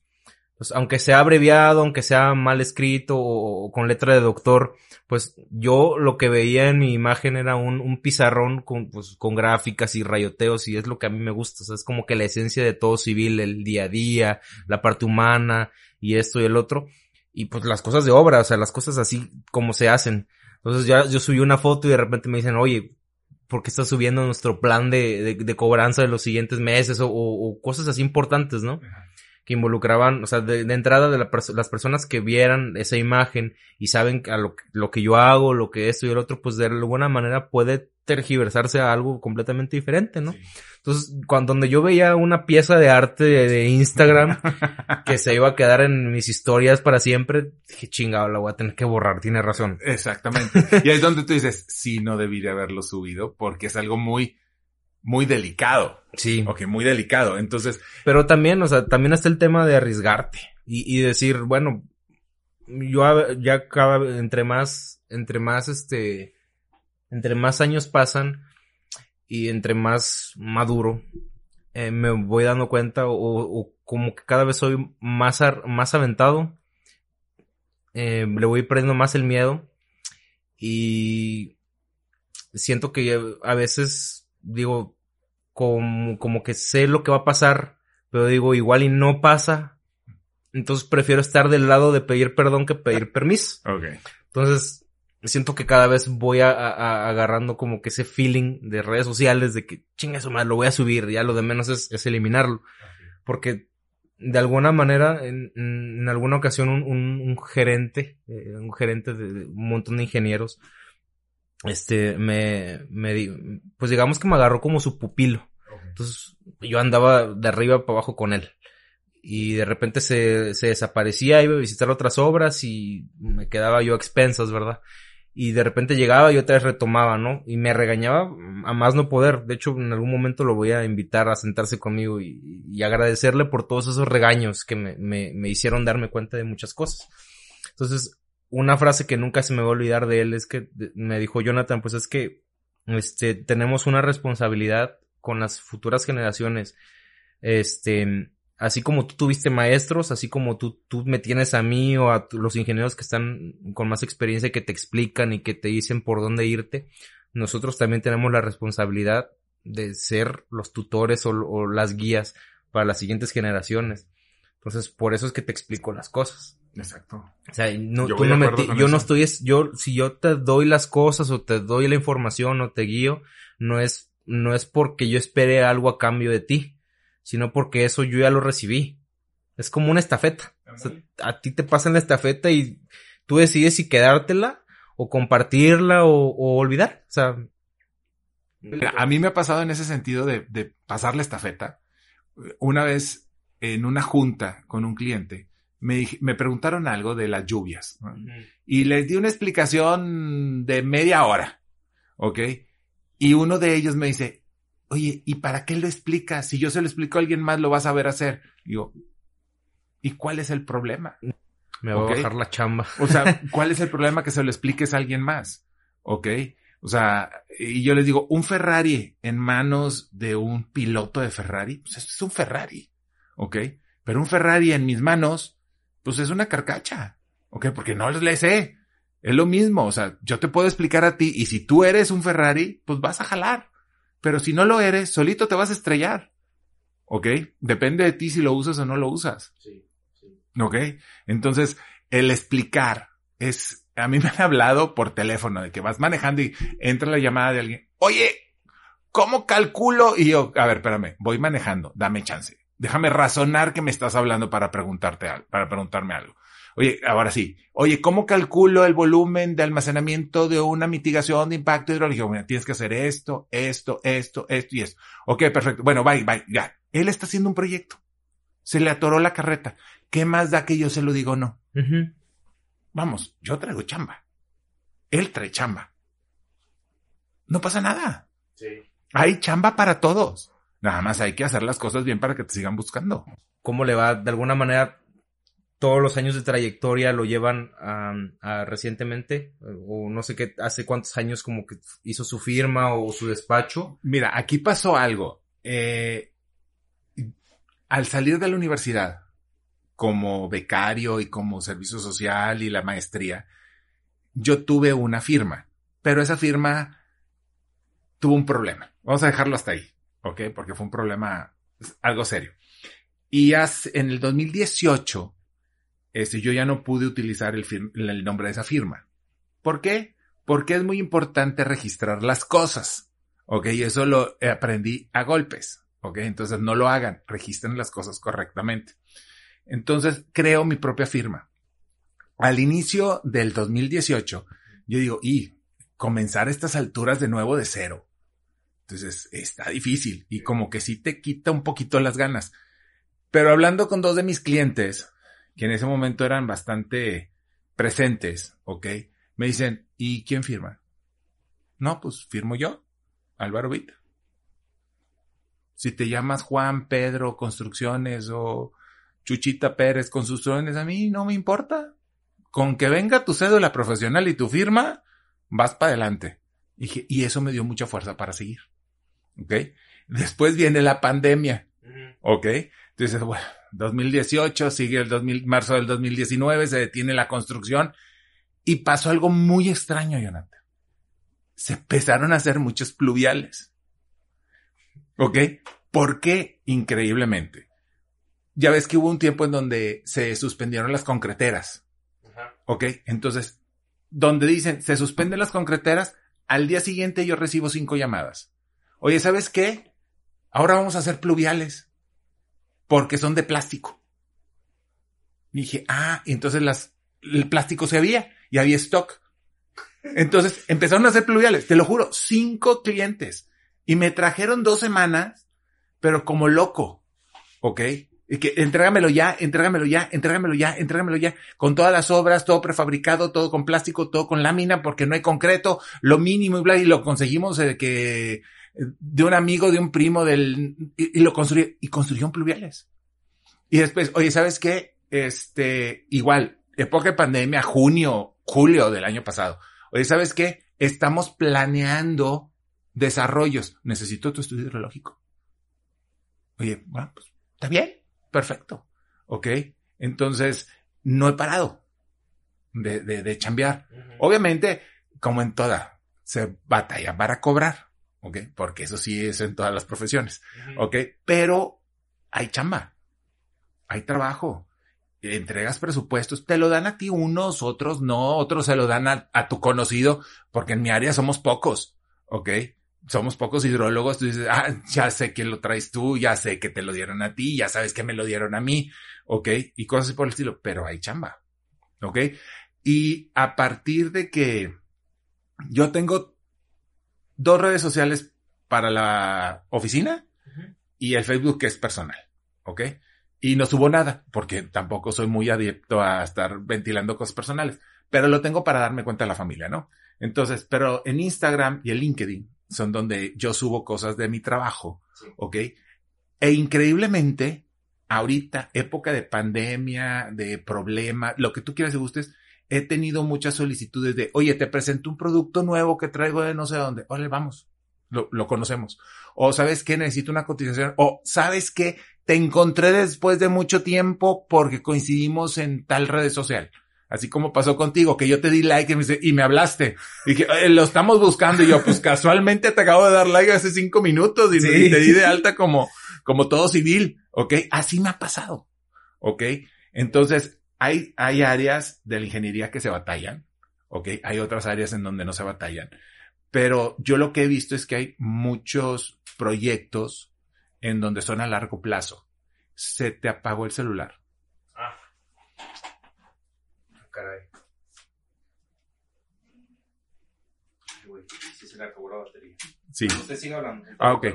Entonces, si hay muchos proyectos a largo plazo, ¿ok? En donde son etapas, ¿ok? Hay una etapa de, de pre, prediseño, de conceptualización, que lo tienes que ir llevando poco a poco, ¿ok? Y te tienes que adaptar al mercado. Te voy a poner un ejemplo, ¿ok? Eh, ahorita con la pandemia, ya ves que todos estamos encerrados y fastidiados de estar encerrados, ¿no? Entonces, los eh, fraccionamientos campestres vieron un nicho de oportunidad, ¿ok? Entonces, había ciertos, no te puedo decir nombres porque no sé si pueda, pero hay ciertos desarrollos campestres en Montemorelos, Allende, Cadereyte, lo que tú quieras y gustes, que están alejados de la sociedad, pero tienen todas las comodidades para ir un largo periodo de tiempo a vivir ahí. ¿Ok? Entonces, esa adaptación de los proyectos y de todo lo que tenemos que hacer es también hacia, hacia esta pandemia que ha marcado líneas de conducta que vamos a tener que seguir este, conservando.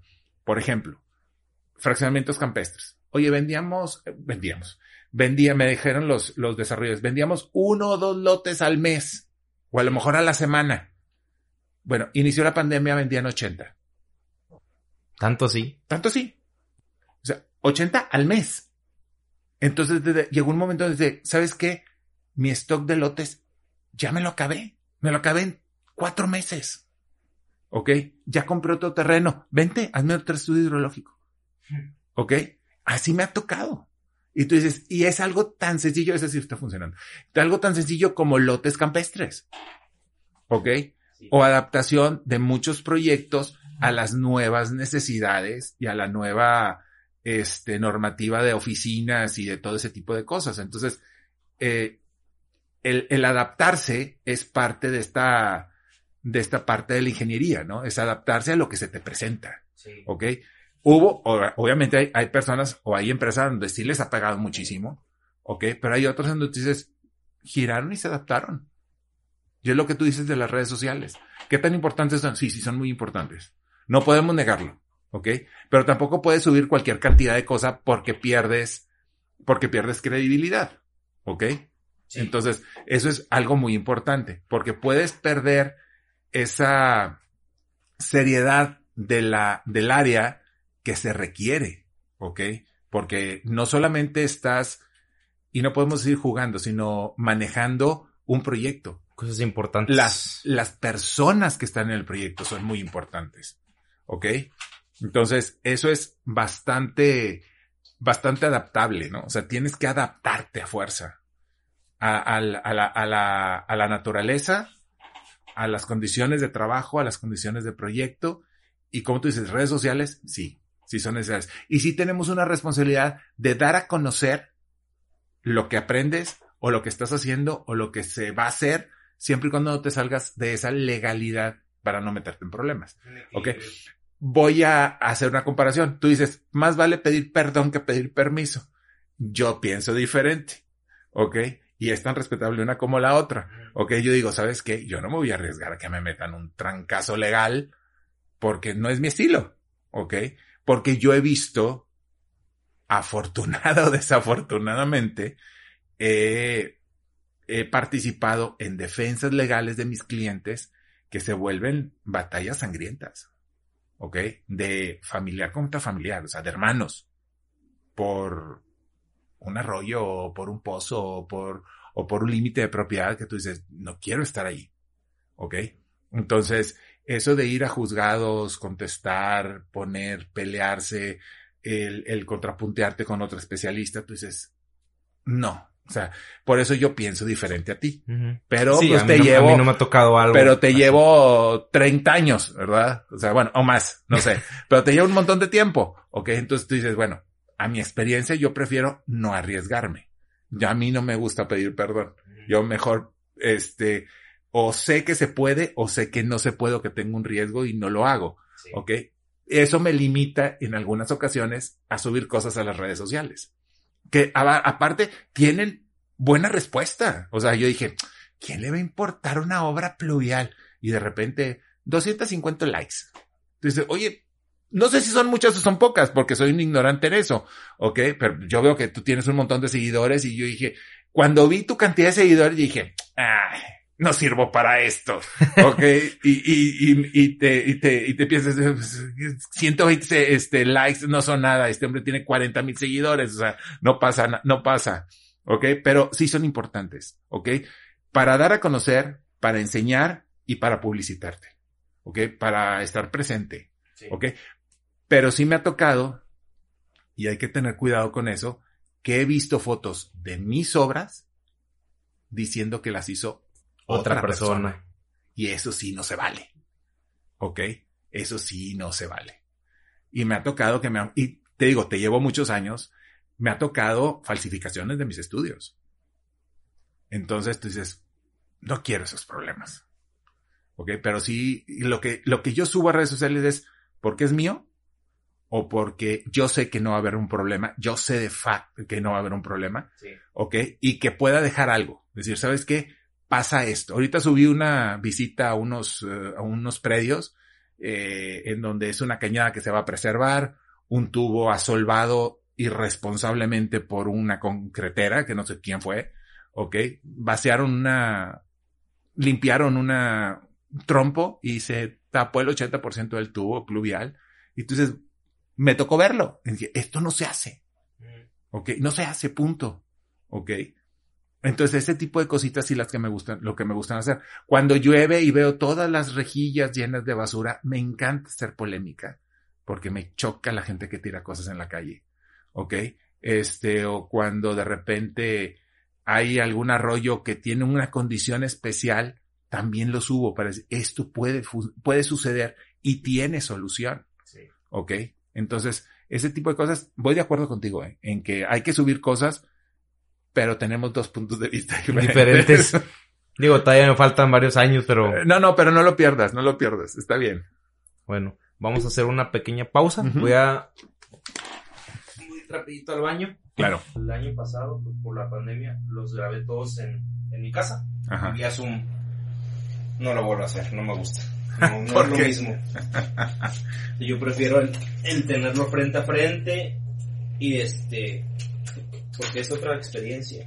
Ah, esto, el Después, podcast. sí, el podcast. por, por Zoom. Es que es cansadísimo. Cansadísimo. No sé si te ha pasado que también ha sido un abuso de, de, de medios digitales de juntas. Sí, sí, sí, sí.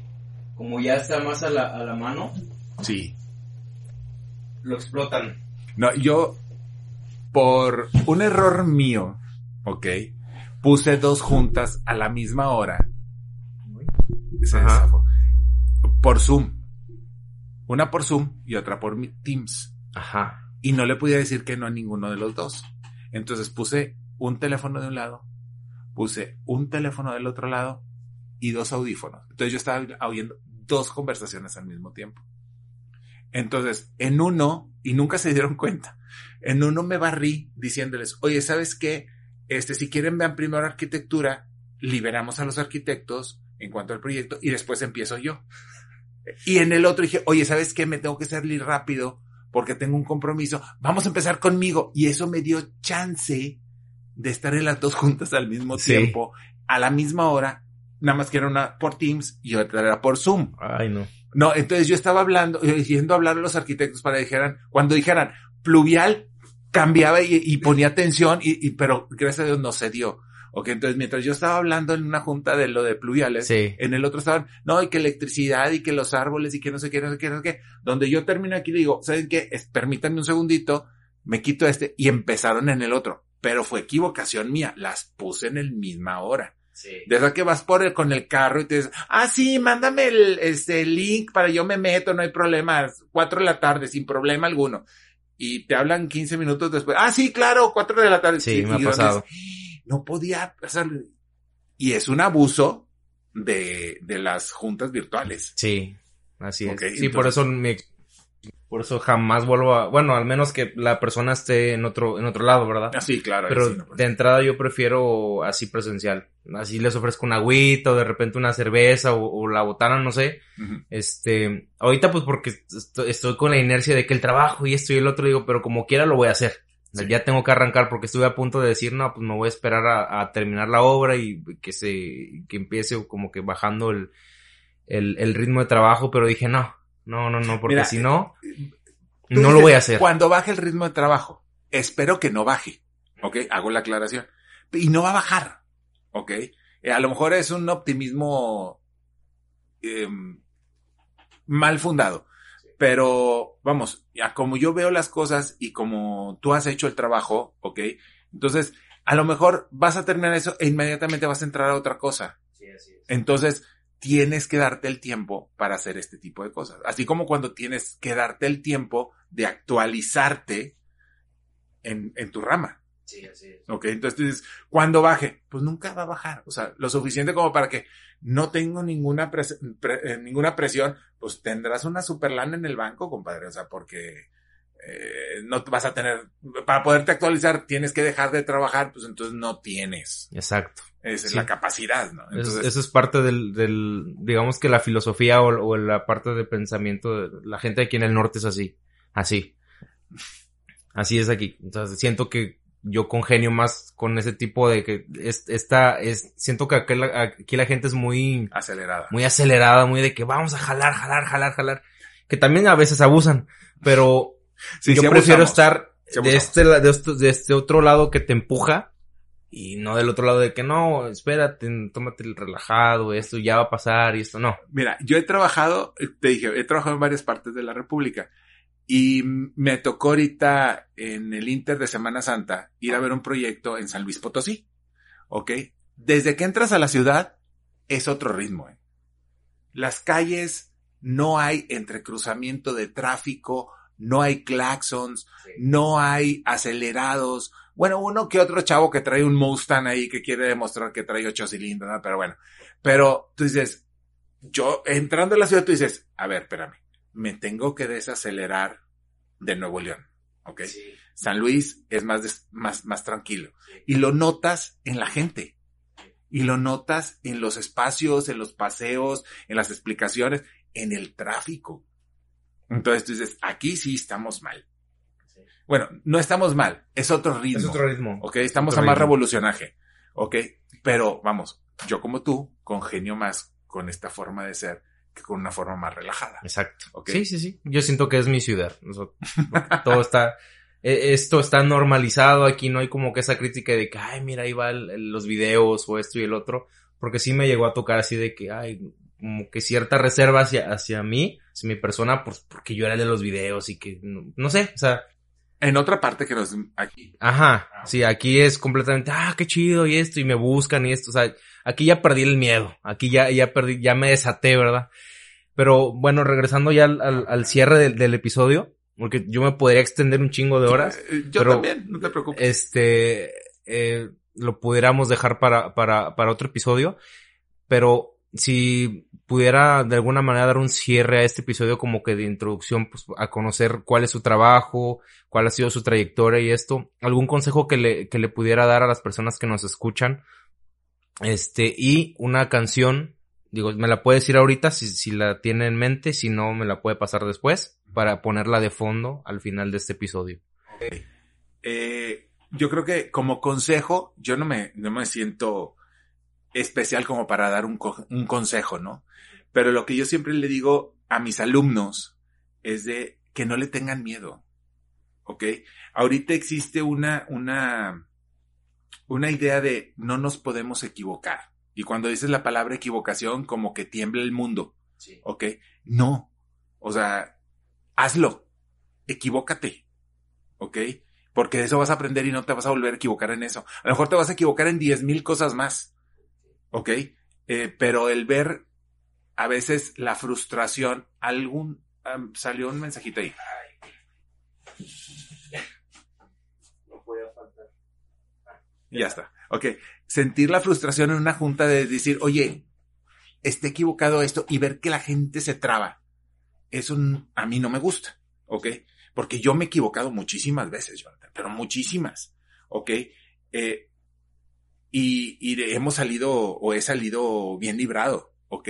Eh, a una equivocación voluntaria o involuntariamente, ¿ok? Que han sido más involuntarias que voluntarias, ¿no? Pero, este, que el consejo sería,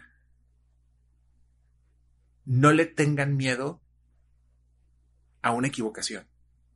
No, no, no pasa nada, ¿ok?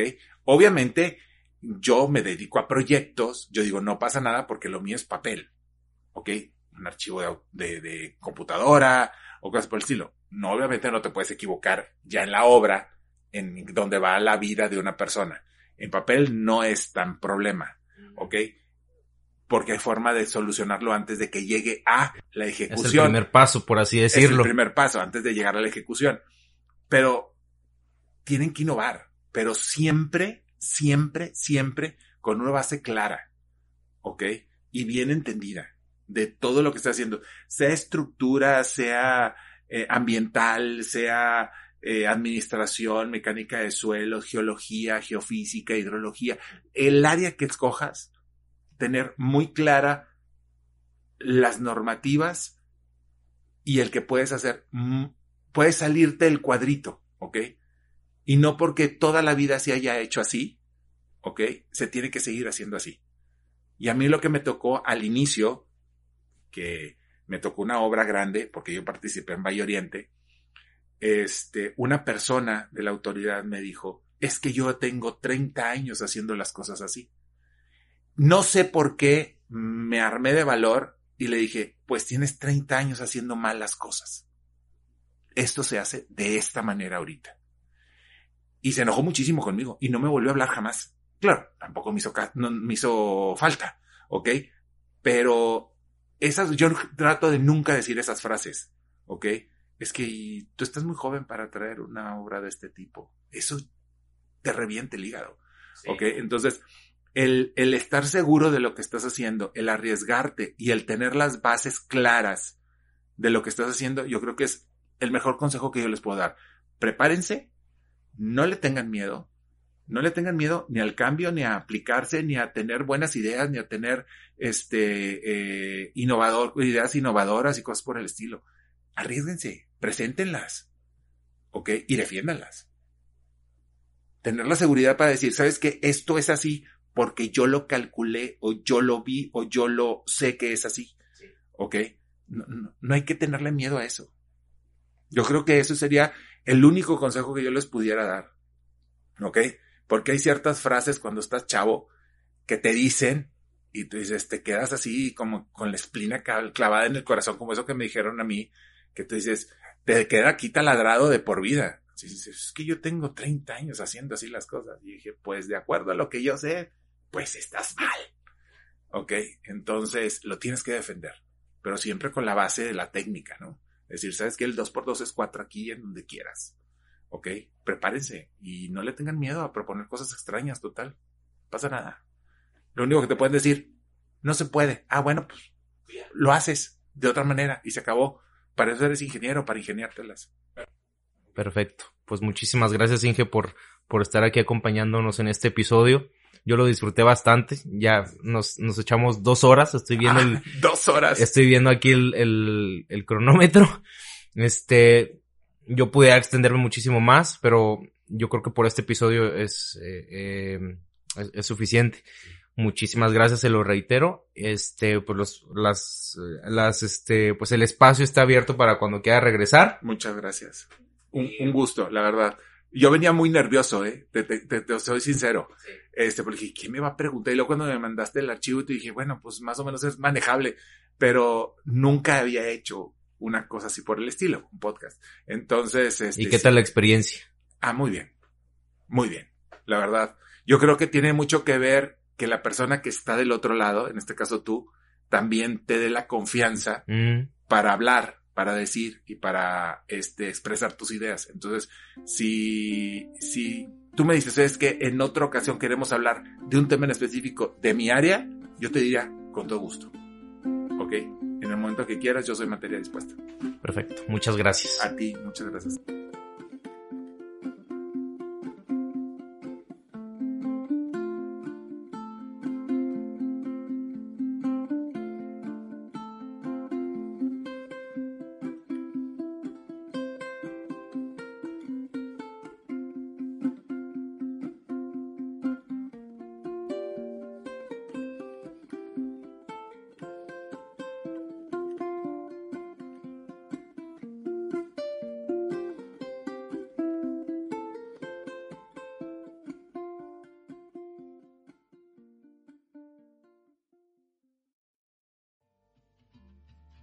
Hasta aquí llegó el episodio de esta semana. Espero que lo hayas disfrutado tanto como yo.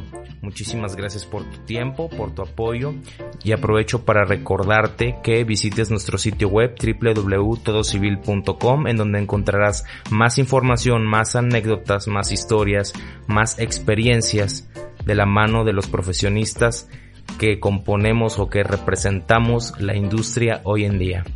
No sé desde dónde me escuches, pero por si las dudas, yo me despido con los buenos días, buenas tardes o buenas noches. ¿No te encantaría tener 100 dólares extra en tu bolsillo? Haz que un experto bilingüe de TurboTax declare tus impuestos para el 31 de marzo y obtén 100 dólares de vuelta al instante. Porque no importa cuáles hayan sido tus logros del año pasado, TurboTax hace que cuenten Obtén 100 dólares de vuelta y tus impuestos con 100% de precisión, solo con Intuit TurboTax. Debes declarar para el 31 de marzo. Crédito solo aplicable al costo de la presentación federal con TurboTax Full Service. Oferta sujeta a cambios o cancelación en cualquier momento.